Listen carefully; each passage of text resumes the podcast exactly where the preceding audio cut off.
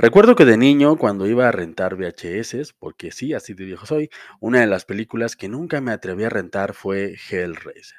Y es que para mí Pinhead es uno de los personajes más perturbadores jamás diseñados. En definitiva, es para mí el equivalente de It para un paciente con fobia a los payasos. Y aunque no sé explicar el por qué esto me perturba tanto, ahora que soy un adulto y obviamente puedo ver estas películas sin ningún tipo de pendiente, me senté a ver la última película de esta franquicia y debo decir, ahora que soy un adulto, que me fue bastante... Oh, no. No, Dios, no. Oh, no, ¿por qué me hago esto? Quítala. Quítala, por favor.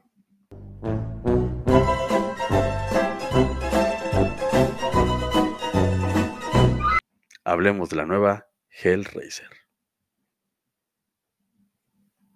Para empezar, no esperaba encontrarme con lo que vi, y es que debajo del diseño de personajes, que por alguna razón, aunque me gusta más este diseño de la nueva película, debo admitir que no me perturba tanto como esto, no sé por qué. Ciertamente existe un gran mensaje dentro de estas historias, pero bueno, no nos adelantemos. Primero que nada, si no has visto nada de este universo, al igual que yo, la trama es simple. Tenemos a una joven protagonista que tiene problemas de adicciones, lo cual le provoca problemas con su hermano hasta que un día por influencia de su pareja se roban un artefacto. Dicho artefacto es un rompecabezas tipo cubo de Rubik, por decir algo, que al ir resolviendo desbloqueas nuevos niveles del mismo no sin antes integrarle un sacrificio humano a los cenobitas, esos seres que tanto me perturban. Todo con la promesa de que si desbloqueas el último nivel, puedes pedir lo que deseas. Y pues ya está, la trama en esencia es simple. Y la verdad es que la película es bastante buena y disfrutable. Me sacó de mi zona de confort, pues yo esperaba algo más del tipo Viernes 13 o Freddy Krueger, donde los malos persiguen a los buenos.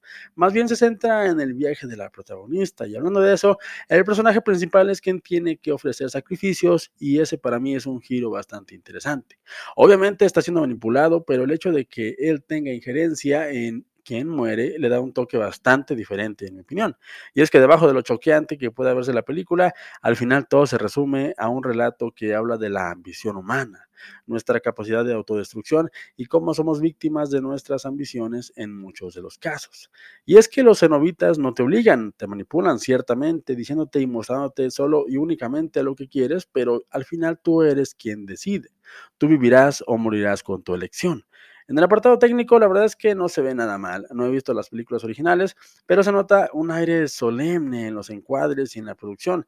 Me da la impresión de que la gente que trabajó en esto son fans de la franquicia y eso siempre se nota y se agradece. La protagonista actúa de manera convincente y te lleva de la mano por el sendero que recorre. Ciertamente una película que creo que vale la pena ver y más en esta temporada de Halloween tanto si son fans o no de estas películas, porque en mi opinión hace algo súper importante que es que te invita, si tú quieres y te decides, a ver las demás películas de su franquicia.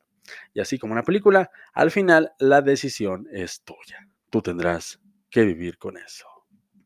Gracias por llegar hasta acá, de verdad disfruté mucho la película y me daré la oportunidad de ver las demás películas en la primera chance que tenga. Por mi parte es todo, no se olviden de darle like y suscribirse y antes de que se vayan, recuerden que no importa lo que yo les diga, lo que importa gente es que ustedes se formen su propio, su propio punto de vista. Hasta la próxima. Bye.